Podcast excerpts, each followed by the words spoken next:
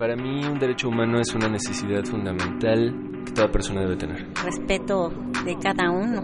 Es la defensa del ser humano. Para mí un derecho humano es primordialmente el respeto. Derecho a debate. En la cultura de la legalidad participamos todos.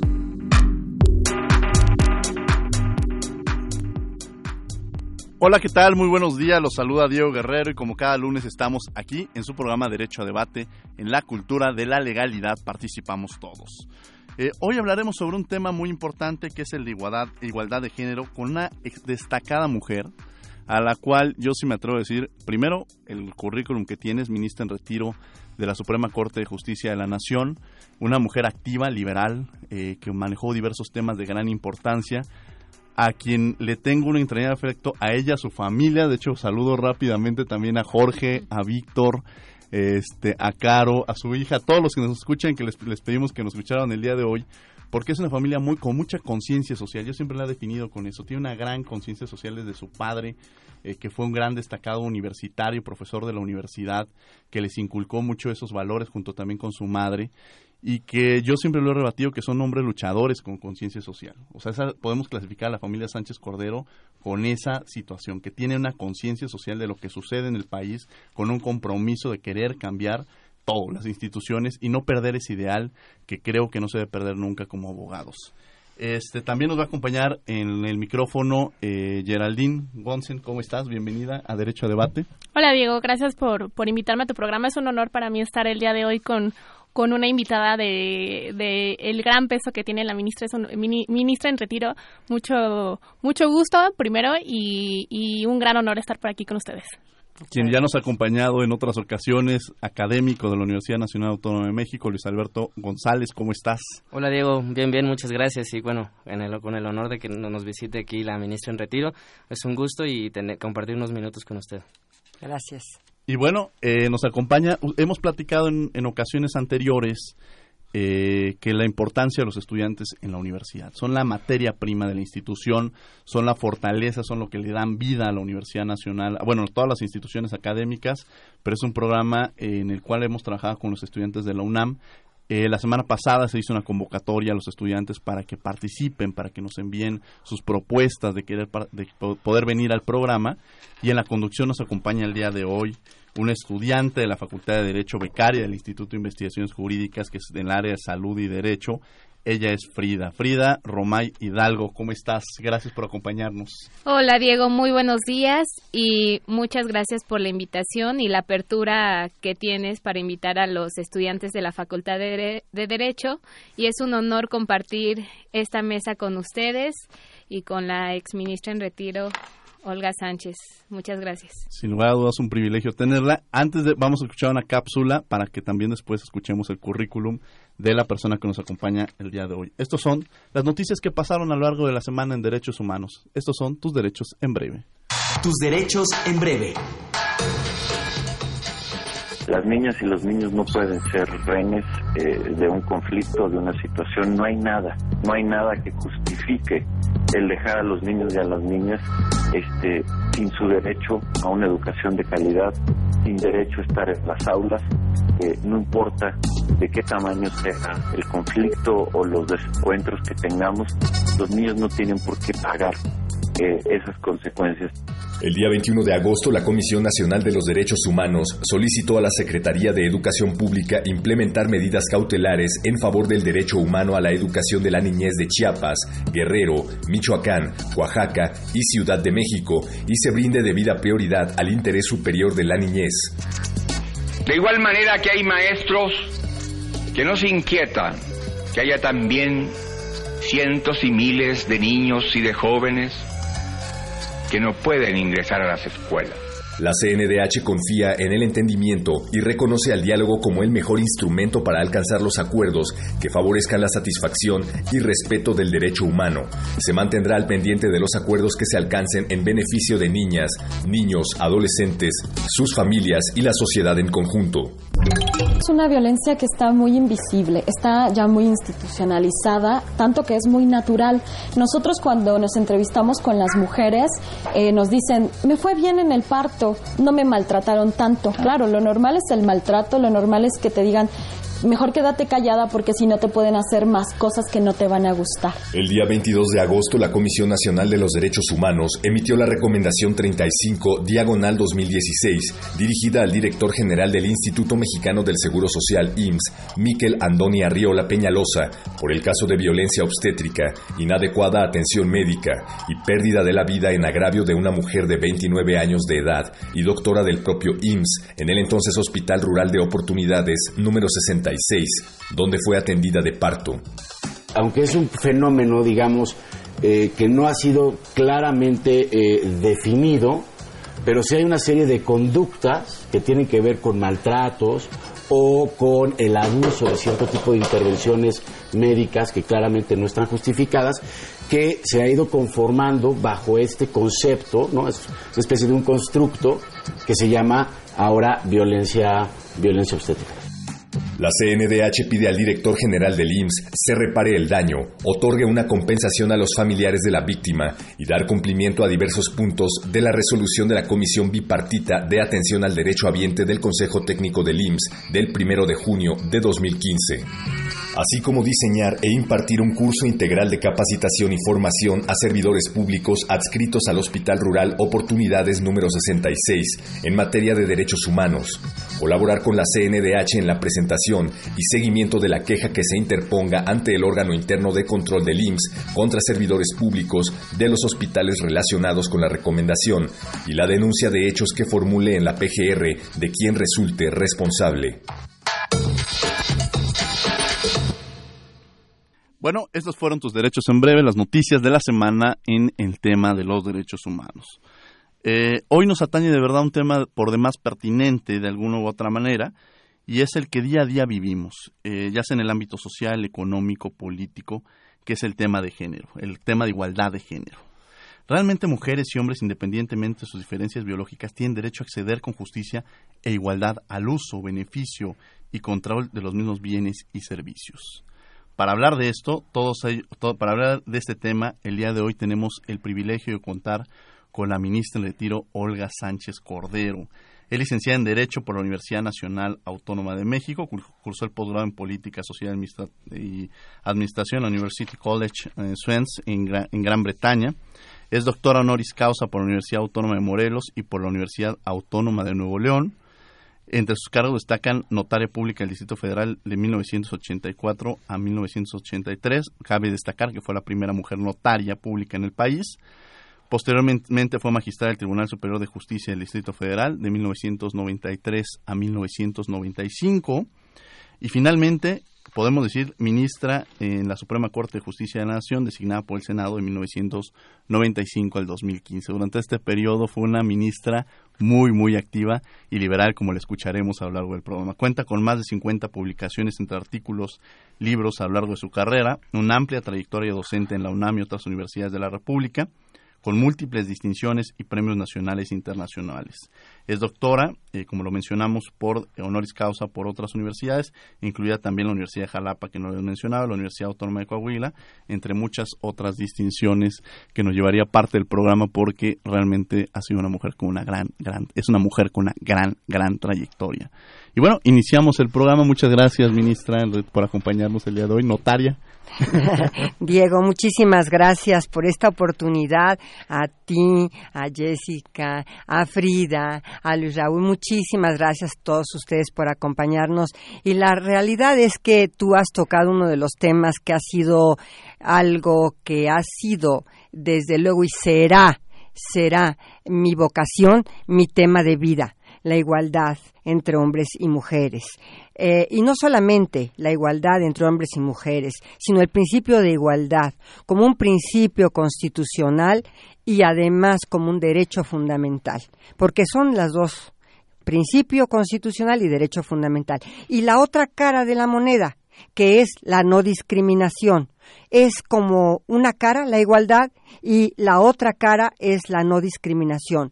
Son estos dos principios, son estos dos derechos fundamentales de igualdad y de no discriminación en la que nosotros podemos analizar el tema de la igualdad de género y el tema de la no discriminación de muchas muchas otras categorías y condiciones que nuestro artículo primero constitucional consagra. Y fíjate una cosa, para los que no saben, eh, porque no son peritos en derecho, yo quisiera decirles que nuestro artículo primero constitucional, a raíz de la reforma ya, yo le digo la reforma románticamente del verano del 2011, la reforma del verano del 2011 ya establece en su artículo primero este principio de no discriminación de forma clara, de forma precisa. Y ahí en este artículo primero constitucional, desde luego cuando habla de que no podrán ser discriminados ya habla de las categorías sospechosas. Para quienes no son peritos en derecho, las categorías sospechosas son las que están en el artículo primero constitucional eh, bajo el principio de la no discriminación. ¿Y por qué son categorías sospechosas? Porque deben de estar siempre bajo sospecha bajo sospecha de los juzgadores y de cualquier otra autoridad administrativa. ¿Cuáles son estas? No puede ser discriminado por razón, y habla, de género, de sexo, de condición social, de edad, de edad. ¿Cuántas veces se discrimina a los niños? ¿Cuántas veces no se les protege adecuadamente? Se les considera eh, casi casi medias personas con medios derechos por ser eh, pequeños, ¿no? Cuando son titulares de derechos y es más, tienen que tener una protección reforzada por parte de la ley de cualquier autoridad judicial, administrativa, en fin. Los adultos mayores, la condición por razón de raza, de religión, de creencias, de opiniones, de origen nacional. Entonces, todas estas categorías todas estas categorías sospechosas, todos estos principios de no discriminación sobre origen nacional, por ejemplo. ¿Cuántas veces nosotros inmediatamente hablamos de migrantes y en lugar de decir los migrantes son personas con todos los derechos que conceden nuestra Constitución y los tratados internacionales, hablamos del estereotipo de migrantes, estereotipo que decimos migrante igual delincuente, cuando al final del día solamente hay faltas administrativas por su ilegal estancia en un país. Pero esto es, efectivamente, el principio de no discriminación, el derecho fundamental a la no discriminación y la otra cara de la moneda, el derecho a la igualdad. Y por supuesto, el derecho a la igualdad, pues está básicamente en nuestra Constitución de manera expresa desde los años 70. Básicamente se reforma el artículo cuarto constitucional para establecer el hombre y la mujer son iguales ante la ley. Bueno, pero pues esto es un enunciado constitucional, es un derecho fundamental, es un principio de la igualdad, pero tú crees que mágicamente por razón de que se reforma nuestra constitución en el artículo cuarto, en los años 70 ya mágicamente todas las mujeres somos iguales ante la ley cuando la realidad es totalmente, sí somos iguales ante la ley cuando la realidad es totalmente distinta. ¿Por qué? Porque las mujeres se enfrentan a una serie de situaciones y de problemas para poder acceder en situaciones de igualdad a las oportunidades y a lo que los hombres han tenido siempre. Escuchaba yo hace relativamente poco tiempo eh, que hay un experimento eh, fíjate, en, una, en, San Salvador, de una ciudad de las mujeres, en donde eh, las mujeres están accediendo a oficios tradicionalmente reservados para hombres. Por ejemplo, plomeras, por ejemplo, electricistas, por ejemplo, eh, albañiles, ¿no? Que fueron cotos de, de, oficio únicamente exclusivos para hombres. Ya no se diga las profesionistas, ya no se diga, por ejemplo, las notarias en, en la Ciudad de México, accedimos al notariado de las mujeres en los años 80, a mediados de los 80. Entonces, esta serie de falta de oportunidades, esta serie de techos de cristal que no podemos romper para acceder a posiciones de mayor relevancia, a posiciones en donde sean tomas de decisión de poder. Pues esto ha sido una realidad. Sin lugar a dudas, una, una realidad que vivimos día a día. Y bueno, tenemos también el micrófono. Frida, iniciaremos también con estas preguntas con nuestra estudiante que nos acompaña el día de hoy. Ministra, este, quisiera hacerle la siguiente pregunta. ¿Cuáles son los mecanismos o acciones que debemos de seguir todos para disminuir la brecha que existe entre la igualdad formal y la igualdad sustantiva? Es decir, entre lo que establece el marco jurídico, institucional, programático y presupuestal y la realidad que vivimos día a día todas las mexicanas y los mexicanos. Eh, mira, eh, qué bueno que haces esta pregunta, mi querida Frida. Muchas veces hemos estado hablando, platicando sobre las acciones afirmativas. Con todo lo que esto conlleva, las acciones afirmativas han sido eh, muy cuestionadas en muchas ocasiones, pero en otras ocasiones, y créeme, lo he vivido, han sido la única forma que tienen las mujeres de acceder a diferentes posiciones, sobre todo a posiciones de poder. Eh, la, la reforma constitucional de paridad, te lo pongo como ejemplo. Bueno, una reforma maravillosa. Paridad, paridad en los partidos políticos, paridad para acceder a los diferentes puestos de elección popular, sin nada más que nos dimos cuenta, y yo ya para salir de la Corte, y tengo varios votos particulares, que entendían los estados paridad como una paridad vertical, lo cual significaba, por ejemplo, que no tenían mucho acceso a las presidencias municipales en, en materia de, de, de, eh, eh, elecciones a, ayuntamientos, a la formación y a la integración de los ayuntamientos, que no tenían muchas oportunidades las mujeres de ser presidentas municipales. Sí, por ejemplo, regidoras, síndicas y demás en la estructura del ayuntamiento, pero entendían los estados de la República no una paridad no una paridad horizontal, no en donde pudieran acceder a todos los puestos de mayor relevancia, sino una paridad vertical en donde estuvieran representadas solamente a través de esta estructura vertical en posiciones no necesariamente superiores. Entonces, nosotros que dijimos en la Corte, cuando menos yo en mis votos particulares y en mis votos minoritarios a veces, y también en, algunas ocasiones la mayoría de los ministros, ¿qué dijimos? Dijimos, a ver, la paridad no solamente debe ser vertical, debe ser horizontal. Y así debemos de entender la reforma constitucional. Esta fue una acción afirmativa, por supuesto, la paridad a nivel constitucional. Hay otras acciones afirmativas verdaderamente interesantes que pudieran lograr que el mayor número de mujeres eh, accedieran a puestos de decisión. Yo te pongo un ejemplo, en el Poder Judicial de la Federación.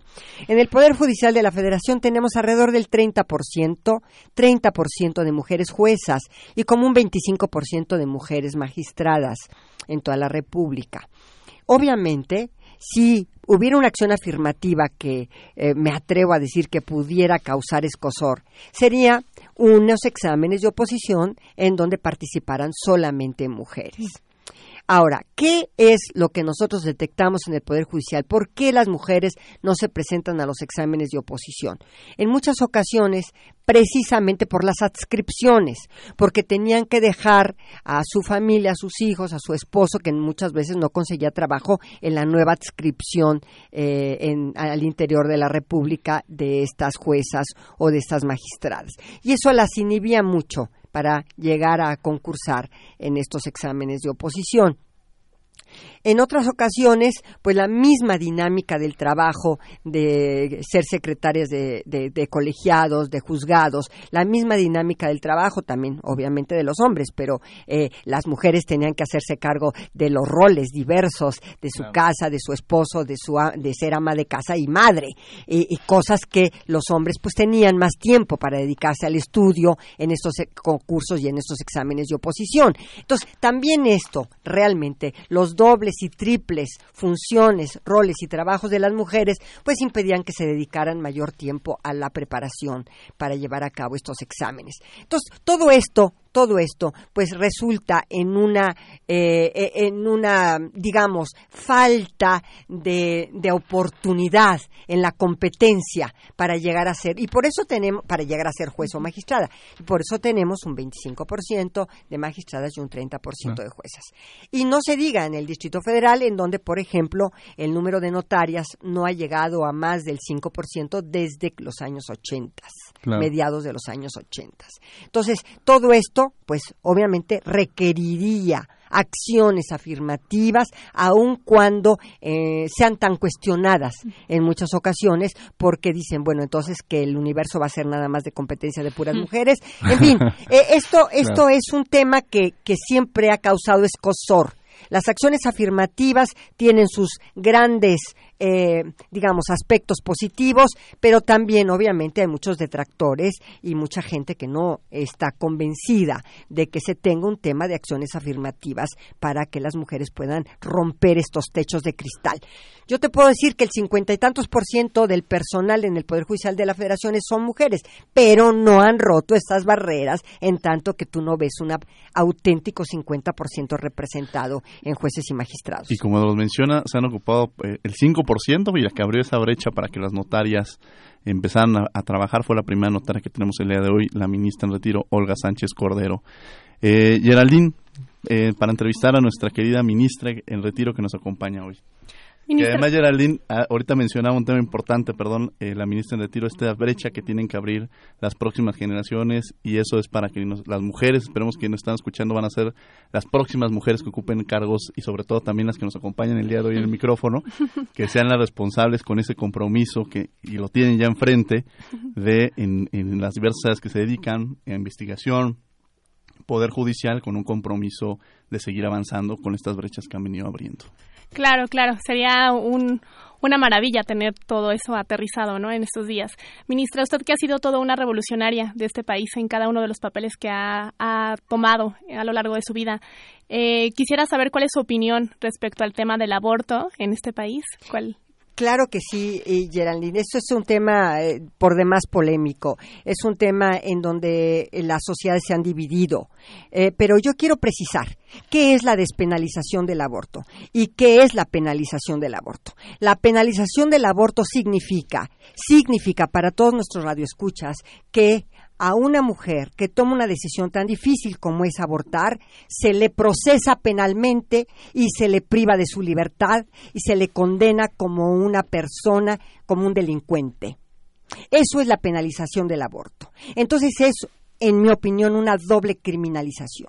¿Por qué es una doble criminalización? Porque además, además de que tome esa decisión tan dolorosa y a veces es el propio eh, quien la ha embarazado, el propio padre de ese futuro niño, ¿verdad? Eh, quien la ha embarazado, el que la lleva a tomar esa decisión de abortar. Muchas veces no sabe si la toma por po- si toma esa decisión por pobreza, por honor, por, porque fue básicamente la, la dejó ya el padre de ese niño y no tiene manera de sacar adelante. En fin, hay una serie de circunstancias personalísimas que la verdad de las cosas no somos nadie para juzgarlas. Y sin embargo, las procesamos penalmente y las llevamos a la cárcel, las quemamos en leña verde en la mitad del zócalo. Eso significa penalizar el aborto. Despenalizar el aborto significa que, por ejemplo, en el Distrito Federal, eh, antes de las 12 semanas, antes de las 12 semanas eh, de gestación, eh, no se considera aborto la interrupción legal del embarazo, ¿sí? Es una interrupción legal del embarazo antes de las 12 semanas. Quiere decir que en estos tres meses la mujer no es penalizada, no es llevada a la cárcel, no es procesada penalmente, ¿sí? Entonces, ese es el tema, que se le lleve a la cárcel a la mujer, que se le procese penalmente. Me han dicho, bueno, a veces las sentencias no son de la privación de la libertad de la mujer, sino, por ejemplo, trabajos a la comunidad o, por ejemplo, eh, te- eh, llevarlas al psicólogo, y yo no sé para qué las llevan al psicólogo, a lo mejor para poder retomar el tema y remontar el tema tan duro por lo que pasaron. Pero es sujetarlas a un proceso penal de todas maneras. Es condenarlas. Es marcarlas como delincuentes para el resto de sus días, para el resto de su vida.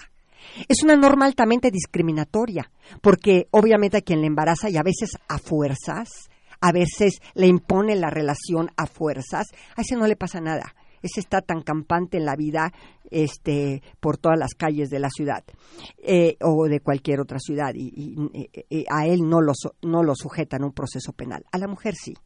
Entonces, yo creo, yo creo que si tenemos la conciencia de lo que es verdaderamente penalizar a una mujer, lo digo en pocas palabras, llevarla a la cárcel, sujetarla a un proceso penal y condenarla como delincuente.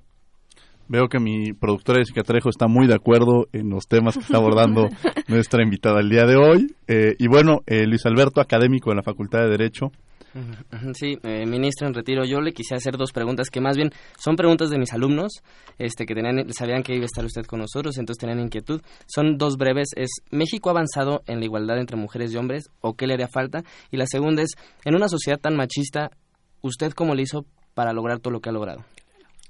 Mira, en primer lugar, la primera, falta mucho, falta mucho. ¿Por qué? Porque tenemos una cultura, esta cultura construye estereotipos. Y estos estereotipos se, digamos, se traducen en roles y en trabajos. Entonces, es tan discriminatorio esta construcción estereotípica de la sociedad, tanto para hombres como para mujeres. Es decir, un hombre, por ejemplo, que pida una, un permiso en su trabajo para llevar a su hijo o a su hija al médico o al hospital, es mal visto. ¿Por qué? Porque esto le tocaría, en estricto sentido, a la madre. Bueno, tanto derecho tendría el padre para llevarla al hospital y también su licencia de paternidad, obviamente licencia con goce de sueldo, como la mujer. Es decir, el estereotipo de verdad discrimina, construye idealmente roles y papeles y discrimina. Eh, eh, me han dicho, y ahí hay un, todo un, un, debate en este momento, si los niños se quieren vestir de niñas y las niñas de niños. Por supuesto que no.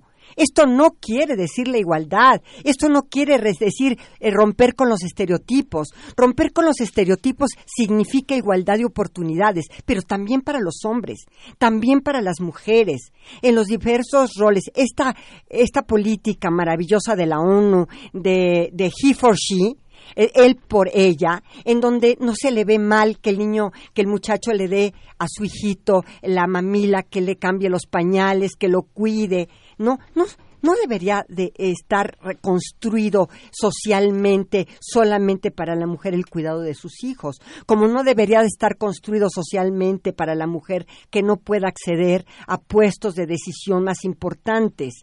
Es decir, no es otra cosa sino de construir las eh, barreras de entrada por razones de estereotipo que tienen las mujeres y los hombres en una sociedad. De esto todavía nos falta muchísimo, muchísimo por hacer en nuestra sociedad mexicana.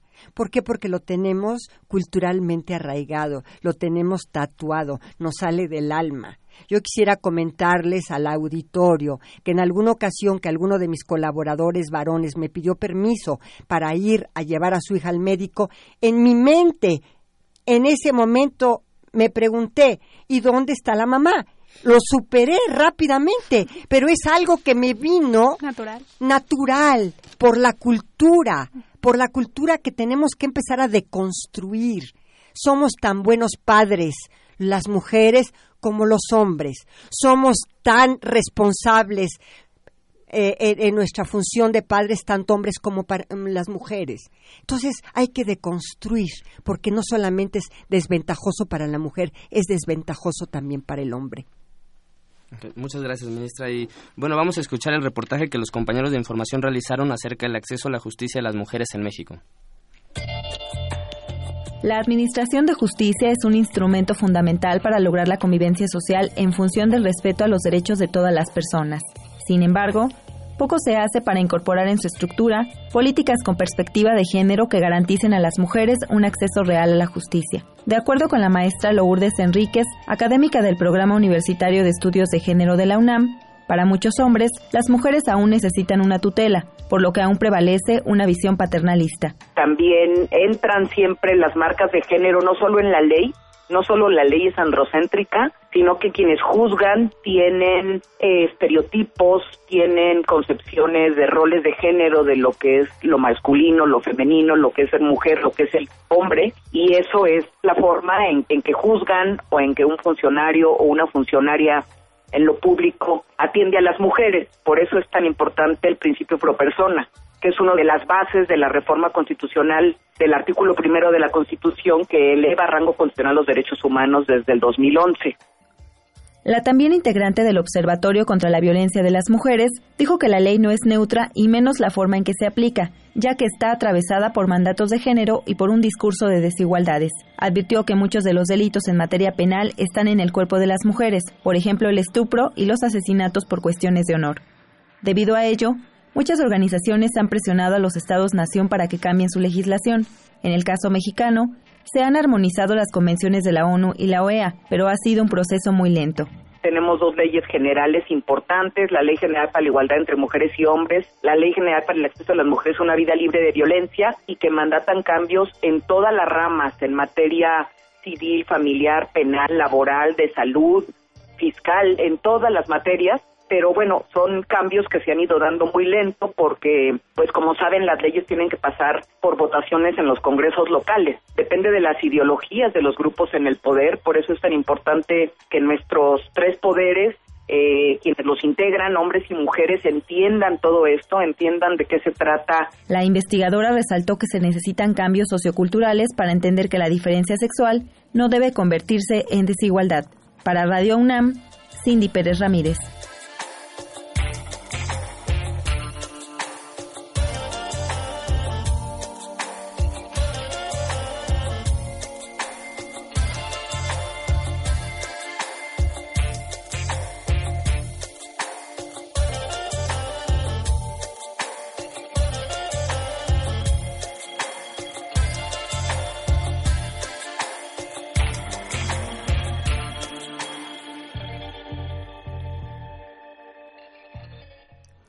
Este fue el reportaje que realizaron acerca del acceso a la justicia de las mujeres en México. Ministra, aprovechando la oportunidad, me surgió a mí ahorita una duda con todo lo que nos, expuso eh, hace unos minutos. ¿Usted está a favor entonces del aborto? ¿Cree que se promueve el aborto con la despenalización del aborto o son temas totalmente distintos? Son temas totalmente distintos. Por supuesto que no se promueve el aborto, nada tiene que ver. No se evita el aborto con la penalización a la mujer simplemente no se evita. Mira, yo he pensado dos cosas. Primero, que es una cuestión de salud pública, porque la mujer, si no tiene las condiciones necesarias, va a abortar clandestinamente y va a perder hasta la vida. Puede perder la vida.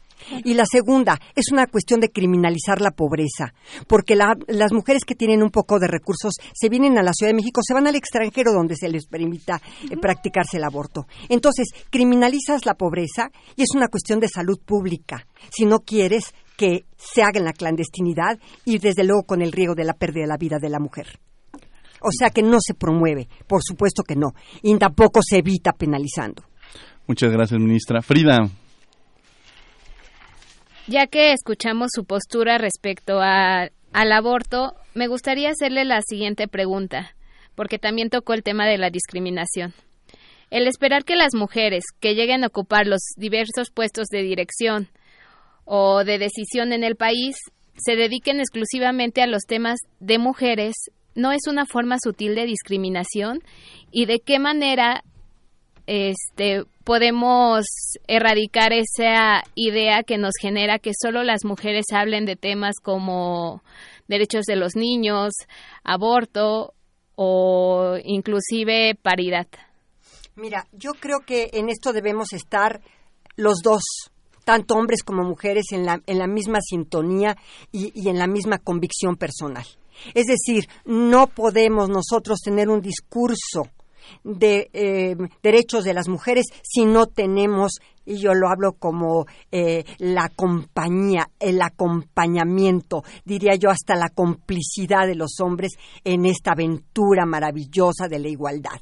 Es decir, no podemos decirnos a nosotras mismas el discurso de la igualdad cuando no tenemos la otra parte y a la mitad de la población convencida de que va a haber una igualdad. Por supuesto que no. Por supuesto que yo estoy de acuerdo en que este- en el tema de la igualdad estemos ambos, mujeres y hombres, luchando por la igualdad en todas las condiciones y en todos los aspectos de toda la, la vida social.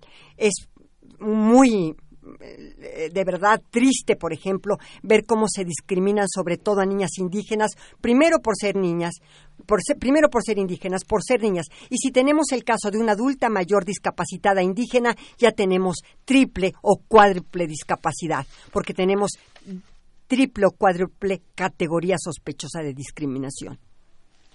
Bien, pues muchas gracias. Luis Alberto González. Así, es, este ministra. Bueno, tenemos aquí unas preguntas del público. Esta es de Naela Becerril, de Benito Juárez. Dice, señora ministra, ¿cuál debe ser la postura de la Corte ante la intervención del poder eclesial contra el Estado laico garantizado en la Constitución y que viola, y, y que viola derechos a decidir sobre las mujeres en contra del matrimonio?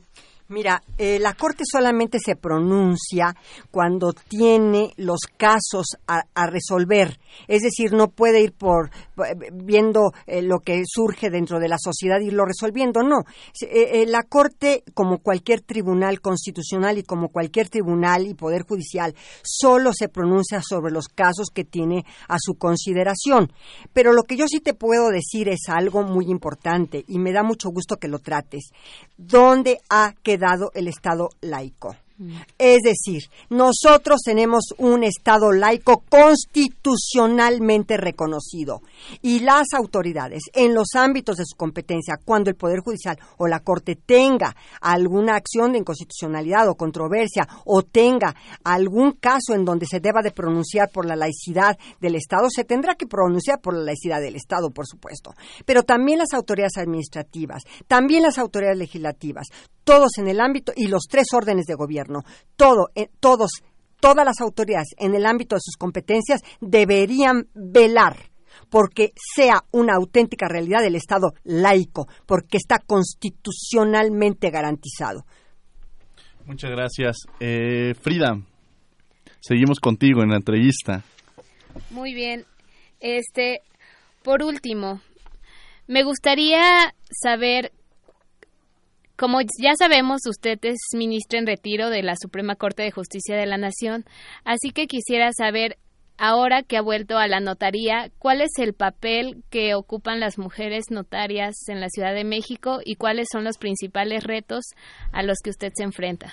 Pues efectivamente yo hace ya 10 meses, estoy cumpliendo 10 meses que me retiré de la de la no- de la corte y ahorita estoy ya fungiendo como notaria. Yo te quiero decir que ser notaria yo creo que es uno de los oficios o una de las eh, eh, profesiones o ramas del derecho que más más se adoptan a, a la, a la- al rol femenino y a la cuestión femenina. Los notarios dan seguridad jurídica. Fíjate que son tan importantes en una sociedad porque dan certeza a todos los actos, son preventivos de, de litigios. Eh, la sociedad norteamericana es una sociedad de alta litigiosidad y yo creo que es una sociedad de alta litigiosidad porque no tiene notarios que prevengan. Hay un dicho de Calamandrei que dice ah, eh, notaria, notaría abierta, juzgado cerrado se prevén todos los conflictos.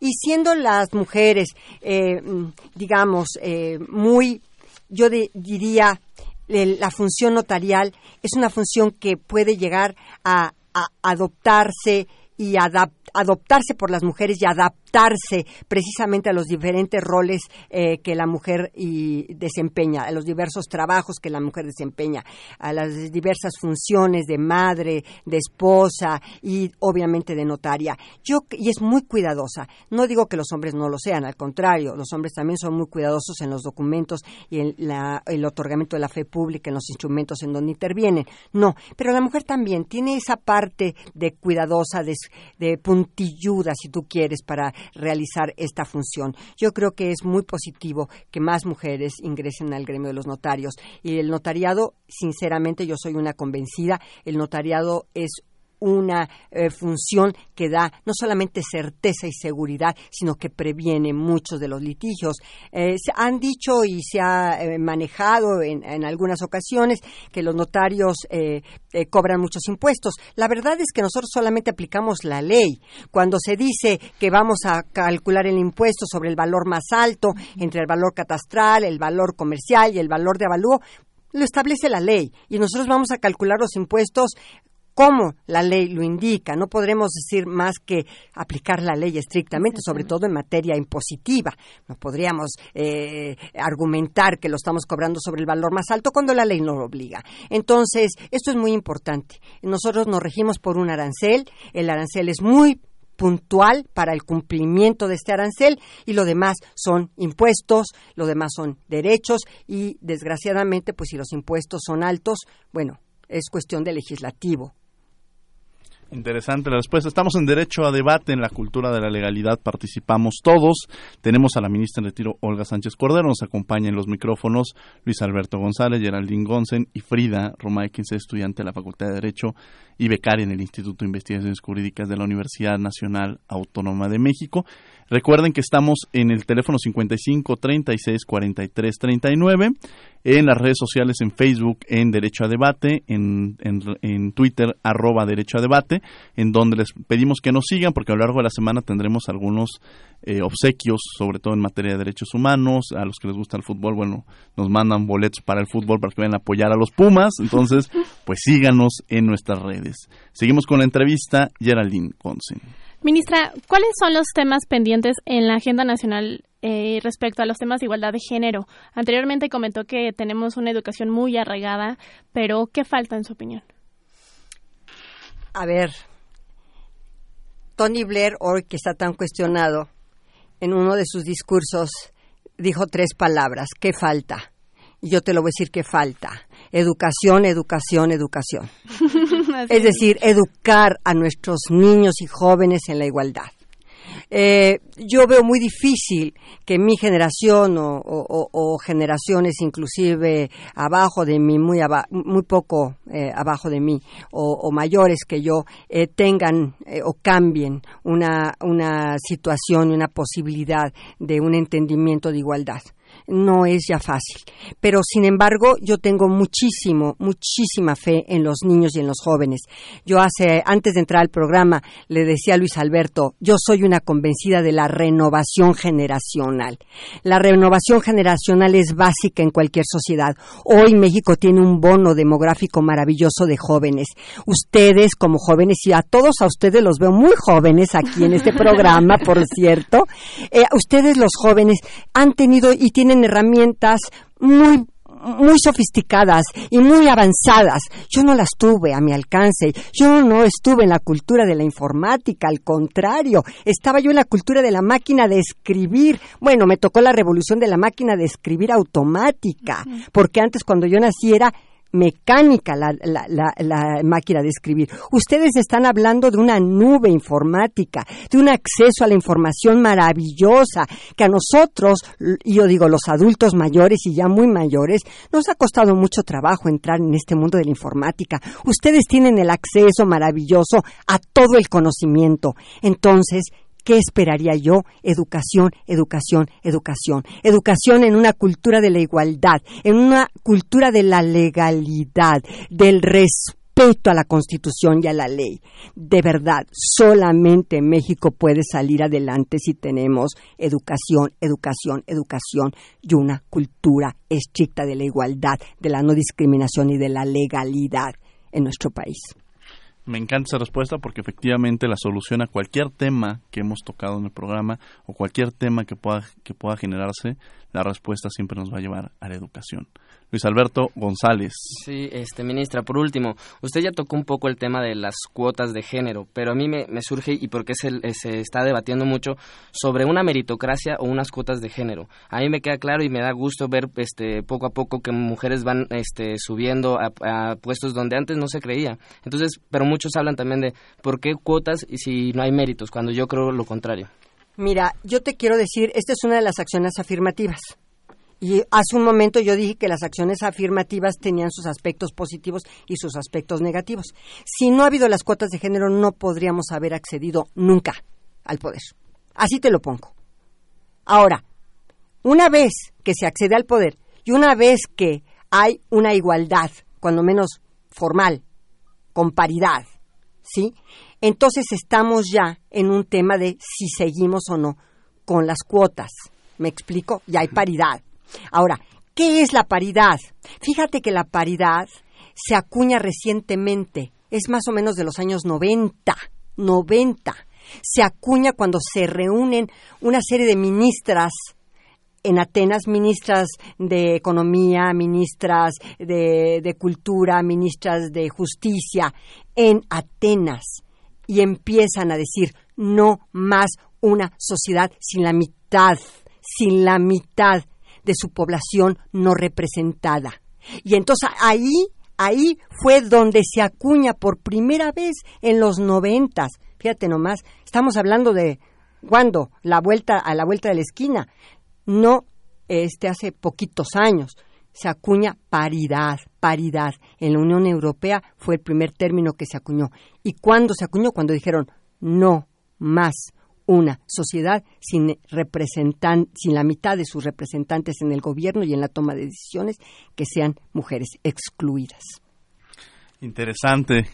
tenemos a la ministra en retiro, Olga Sánchez Cordero, una mujer muy, muy activa eh, que le hemos visto ocupar diversos cargos y que siempre se ha manifestado bajo, como bien lo mencionaba Geraldine, revolución. Y cuando ocupaban la palabra revolución es evolucionar constantemente y en, y en las necesidades que se requieren. Esa es la definición que podemos dar de esta evolución rápida y constante y que las mujeres activas y consolidadas, hombres y mujeres que la llevan a cabo, son los que nos permiten salir de los diversos aspectos. Vamos a escuchar las cápsulas. Estos, esta es la, la cápsula de los derechos en la Constitución. Vamos a escucharla con Armando Hernández. De la mano con tus derechos humanos. Hola, ¿qué tal? Soy Armando Hernández Cruz, nuevamente aquí con ustedes para una cápsula de la mano con tus derechos humanos. Este día abordaremos el texto del artículo quinto constitucional que contiene uno de los derechos más importantes de nuestra Constitución, el derecho al trabajo, que se trata de un derecho de libertad. Y se puede entender en dos sentidos, en sentido positivo y en sentido negativo. En el sentido positivo, la libertad de trabajo nos permite elegir la profesión, industria, comercio, trabajo o actividad que nos acomode, siempre y cuando sean lícitos. Y en sentido negativo, la libertad de trabajo nos permite decidir también el no trabajar, es decir, no poder ser forzado o obligado a prestar una actividad laboral. Este artículo también señala que ciertas profesiones requieren título y cédula para su ejercicio, para su desempeño, de acuerdo con lo que establezca la ley secundaria, la ley de profesiones de cada entidad federativa. Asimismo, se señala en qué casos podemos ser obligados a trabajar, que son excepciones a esta libertad en sentido negativo. Por determinación judicial, es decir, cuando un mandato o sentencia así lo impone, cuando se ofenden derechos de la sociedad, y también el artículo señala que nadie puede ser privado del fruto de su trabajo, ni obligado a prestar trabajos, sino en casos muy específicos como pueden ser los servicios sociales o los cargos electorales y consejiles. Nos escuchamos la próxima semana en esta cápsula y los invito a seguirnos en las redes sociales en Periscope y Twitter, arroba DR Armando HDZ, en Facebook DR Armando Hernández Cruz y en YouTube Armando Hernández Cruz. Muchas gracias por su atención. De la mano con tus derechos humanos. Bien, estas fueron las cápsulas que nos hizo llegar eh, el doctor Armando Hernández Cruz, hablándonos sobre el artículo noveno constitucional de la mano con tus derechos humanos humanos. Bueno, ya estamos casi al final del programa. Yo le voy a ceder el micrófono para que brevemente y al final, desde luego, cerremos con broche oro con nuestra eh, eh, nuestra invitada. Nos está llegando una, una pregunta que, bueno, la leeremos y ya más adelante la ministra en su conclusión podría ayudar, que, que sean más eficientes no sean más eh, bueno, Batman 24, 26, 23 a través de Twitter. Batman nos escribe que sean más eficientes y no sean títeres del poder. Las guarderías ABC, casos tan lamentables que sucedieron y en los cuales la ministra ocupó un papel destacadísimo y responsable. Como bien lo mencionamos, es una mujer muy activa en el tema de aborto, tuvo una posición muy clara, muy liberal y bueno, estamos aquí. ¿eh? Y también en ABC. Y también en el caso ABC, o sea, no, en todos los casos, por eso decimos este, que fue muy, muy activa. Les pediría nada más, empezaríamos desde luego con nuestra invitada Frida y conductora el día de hoy, que en un par de, en un minuto nos ayudara dando una conclusión y algún comentario respecto al tema del día de hoy. Muchas gracias, Diego. Y todos los comentarios que hemos tocado en la mesa me parecen muy atinados y de una relevancia de suma importancia, ya que nosotras, las mujeres, y en especial las estudiantes, que aún todavía nos falta un largo camino por recorrer, nos enfrentamos justo a lo que mencionaba la ministra, que es el famoso techo de cristal, que en sí consiste que como vamos subiendo en la escalera de poder, nos enfrentamos con diversas trabas.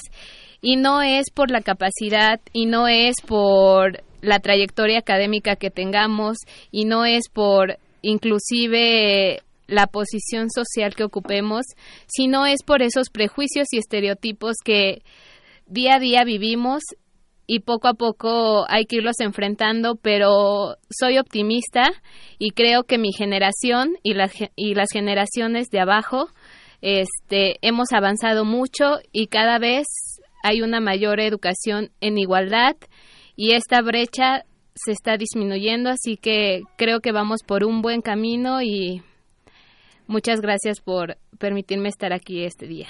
Al contrario, Frida, gracias por acompañarnos, por estar al pendiente y por haber asistido a esta convocatoria, a la cual recuerdo invitamos a todos los que nos escuchan, jóvenes estudiantes, a que vengan aquí al estudio, estén con nosotros, ustedes son la esencia de este programa. Para concluir, bueno, le dejamos a hoy la cumpleañera, por cierto, festejando con la ministra de Interior, Sánchez Cordero, Geraldine Gonsen, Ministra, eh, todo un honor compartir el, unos minutos de micrófono con usted. Y más allá, eh, yo lo único que quiero es darle las gracias por eh, las mujeres, las como usted comentaba hace unos minutos, las pocas mujeres que estamos dentro del Poder Judicial que hemos sufrido de todo tipo, desde, en mi caso muy particular, desde hostigamiento laboral, este, cosas, casos que no solamente no es el Poder Judicial, sino es de todos lados, este, usted nos da fuerzas usted nos da, es un ejemplo a seguir y, solamente es gracias por, por esa, ese impulso que tenemos. Yo creo que Frida va a compartir la, opinión, lo que dijo Frida igualmente lo comparto. Creo que mi generación eh, podemos cambiar muchas cosas. Si usted ha logrado tantos cambios, creo que nosotros tenemos como un reto muy grande como para, para poder este, cambiar y, y mejor aún, eh, impulsar a las generaciones que están abajo en que cambien, en que sí se puede, en que sí logremos un cambio. Y bueno, eh, más rápidamente, Novanay33 nos escribe, quisiera saber, eh, está interesada en darle continuidad. Bueno, la ministra está dando constantes eh, conferencias, como él lo mencionaba, no está tan involucrada en las redes sociales, lo que me decía ahorita, pero bueno, la felicita, dice, es increíble mujer, felicidades a la ministra de Tiro, eh, Olga Sánchez Cordero. Esto nos escribe Novanay33. Luis Alberto González, para concluir. Este, bueno, este, concluyendo que creo en la igualdad de género, el, se han avanzado mucho y el claro ejemplo lo tenemos enfrente de nosotros y reiterarle este, mi admiración y agradecimiento. Gracias, gracias a todos por esta oportunidad. Yo quiero concluir con, las, con lo siguiente, Geraldine. Felicidades, por cierto, por tu cumpleaños. Y bueno, lamento muchísimo lo que te ha pasado en el Poder Judicial, pero tienes toda la razón. Fíjate que ah, escuchaba yo al ministro presidente hace unos días en la Universidad Nacional decir que en el libro de los jueces eh, los hebreos acudían a Débora. Débora era una juzgadora maravillosa y acudían a ella los hijos de Israel para, para juicio. Pero después esto, eh, la habilitación de las mujeres para ser juzgadoras se fue perdiendo con el tiempo. Y tengo esta cita que quiero compartir antes de retirarnos. Fíjate que la ley de Bolivia de la organización judicial, nos decía el ministro presidente, la ley de la organización judicial de Bolivia, vigente hasta cuándo crees, 1972, decía y establecía que no pueden ser jueces los locos, los sordomudos, los ciegos, los enfermos habituales, ni las mujeres. Hasta 1972, la inhabilitación a las mujeres para ser juzgadoras cuando en la antigüedad había una Débora impartiendo justicia. Yo con esto quiero despedirme del programa diciendo cuánto falta, cuánto falta para llegar a la igualdad material. Bueno, pues hemos tenido el día de hoy a la ministra en retiro, Olga Sánchez Cordero, a quien, como lo han mencionado los demás, eh, nuestro cariño, nuestra admiración y nuestro respeto, porque de verdad es uno de los pilares en este país en que ha abierto puertas en este tema tan, tan importante y a quien, como lo dije al inicio del programa, eh, es una gran mujer. Hablar de el trabajo que ha realizado es impresionante, pero también su calidad humana y su sensibilidad, que es parte de lo que la caracteriza. El día de hoy tuvimos en los controles técnicos a Arturo González. Arturo, gracias. En redes sociales, Karina Méndez, Cari, Sofía Cedeño, muchas gracias. En la producción, nuestra comprometida y afirmando el día programa, el día, el programa del día de hoy, mi queridísima Jessica Trejo. En los micrófonos, Geraldine, muchas felicidades, feliz cumpleaños. Gracias. Luis Alberto González, Luis Alberto, muchas gracias. No, gracias, Diego. Frida, nuestra querida alumna que nos acompañó el día de hoy. Gracias, Frida. Gracias a ti, Diego, y gracias a cada uno de ustedes por estar en esta mesa. Su servidor, Diego Guerrero, y no olviden que nos escuchamos de ley el próximo lunes a las 10 de la mañana. Esto es Derecho a Debate y estamos de la próxima semana. Muchas gracias. Radio UNAM y la CNDH presentaron Derecho a debate. En la cultura de la legalidad participamos todos.